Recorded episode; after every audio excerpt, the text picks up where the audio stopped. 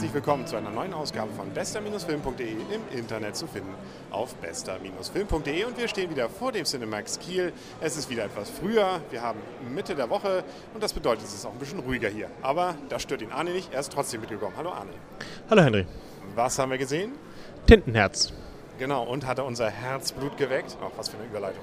Äh, super Überleitung. Ähm, ich persönlich würde sagen, auch wenn ich diesen Satz vielleicht noch ein paar Mal sagen werde in dieser Besprechung, dass man sollte besser das Buch lesen. Das ist ja theoretisch immer der Spruch von Leuten, die damit angeben wollen, dass sie das Buch gelesen haben. Ich habe das Buch nicht gelesen und mich hat dieser Film auch nicht dazu gereizt, das Buch zu lesen, weil ich fand den Film eher mau, ohne dass ich es jetzt hundertprozentig erklären kann, aber irgendwie ist der Funke nicht übergesprungen. Wie du vorhin schon sagtest, irgendwie hatte der Film nicht so richtig Seele. Genau, irgendwie waren die, wurden die Charaktere nicht erklärt, der Name wurde schon gar nicht erklärt, woher kommt überhaupt Tintenherz. Also Action-Szenen, gut, sie wurden ein bisschen herbeigeschrieben im Gegensatz zum Buch in der, im, im Film selber. Und insgesamt muss ich sagen, fehlte, da fehlte was, da fehlte so das, der Funke. Funke ist das gute Stichwort. Andrea Funke hat es ja geschrieben. Wie heißt sie? Cornelia Funke. Oh Gott, Cornelia, Entschuldigung, falls du uns hier gerade hörst. Sie hat es geschrieben, wollte ich nur gerade angesprochen haben. Hauptdarsteller ist Brandon Fraser, den kennt man ja noch von der Mumie. Und soweit ich gehört hatte, wollte auch Frau Funke unbedingt ihn. War es eine gute Wahl? Es hätte jemand anders, glaube ich, besser gepasst. Er hat irgendwie irgendwie dachte ich bei ihm doch immer nur an die, an die Mumie und als dann dieser, dieser Rauch, dieses Rauchwesen aufstieg, irgendwie das Filter war irgendwie, fühlte ich mich dazu verleitet, sehr daran zu denken. Stimmt. Also vielleicht wollte man ja auch deswegen ihn, weil irgendwie hat er dann nochmal die Mumie 4 jetzt gedreht, nachdem die Mumie 3 ja schon nicht so der Oberhammer war. Ja, wie gesagt, also der Funke ist einfach nicht umübergesprungen, wie man so schön sagt. Obwohl trotzdem kann man der Geschichte durchaus folgen. Also es ist nicht so, dass man jetzt so wie ich das Buch nicht gelesen hat und die Geschichte nicht verstehen würde. Es ist trotzdem eine abgeschlossene Geschichte. Aber ja, wie du schon sagst, es wirkt so ein bisschen gehetzt, oder? Also ich persönlich finde ja, das hat das gleiche Problem wie der Goldene Kompass. Er hetzt durch die Schausch oder durch die Charaktere oder sozusagen durch, durch die Orte durch, versucht sie zu verbinden und dabei fehlt halt so das Verbinden, das Ruhige, was so die Geschichte entwickelt. Was in diesem Folge des Podcasts ja bisher noch fehlt, ist auch überhaupt zu erzählen, worum es in diesem Film geht.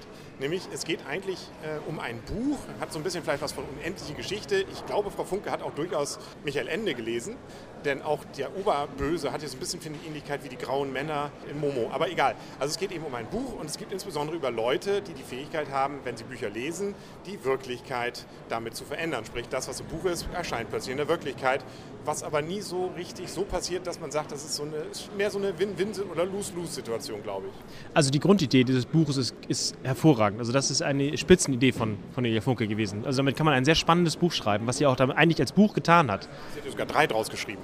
Ja, okay. Aber das ist trotzdem eine sehr super spannende Idee und was jetzt es fehlt natürlich, gut, das ist im, kommt im Buch auch nicht so rüber, sozusagen die Verbindung zwischen Realität und Buch, außer dass aus dem Buch welche rausgerissen werden, gehen auch welche zurück ins Buch.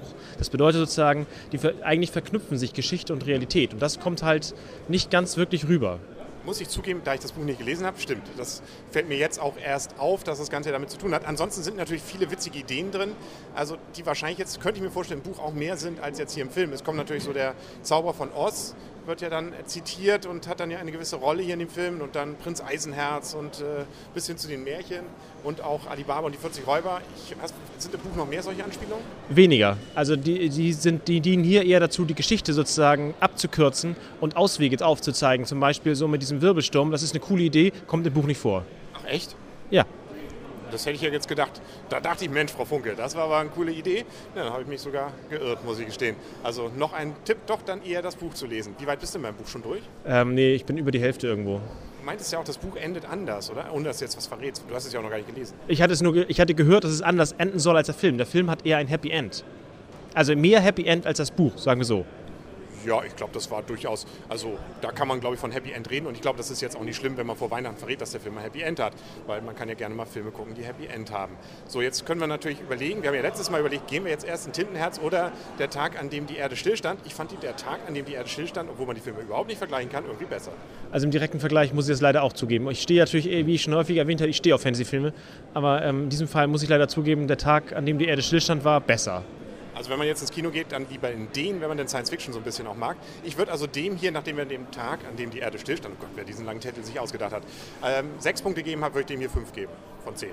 Ja, trifft sich mit meinem, genau, wieder mal, zum, also zum zweiten Mal hintereinander direkt mit meiner Wertung. Gott, ich glaube, soll, wir, sollten uns neu, wir sollten uns mal jemanden suchen, der anders ist als wir. Ne?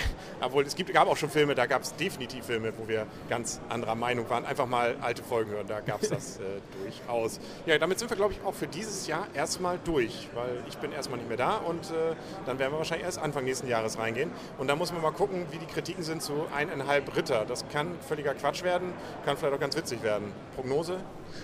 Ich war ja beim ersten Mal, als wir die Vorschau gesehen haben, eigentlich ganz zuversichtlich. Ähm, inzwischen, ja, also er dürfte nicht zu sehr ins Lächerliche abrutschen. Bist du Roberto Blanco-Fan? Äh, ne, Johannes Hesters-Fan. Gott, Gott, ja, ne? ja, ja, ja, stimmt. Obwohl der wird, glaube ich, auch noch, den kann man noch bei 110 noch. Also da Na, den, wir, den schieben sie rein. Den rollen sie ans Licht, glaube ich. So, nein, wir wollen hier keine Kosten auf Johannes Hesters äh, Witze machen ich glaube, dann ja, können wir eigentlich unseren Hörern, das macht man ja schön immer so am Ende des Jahres, glaube ich, einmal fröhliche Weihnachten wünschen. Und viel Spaß zu Silvester. Was ist denn dein Lieblingsweihnachtsfilm? Gibt es sowas? Ich glaube, da läuft irgendwie was mit Tim, nee, Tim Allen oder so. So ein Santa Claus, glaube ich, war ganz witzig. Stimmt, ja.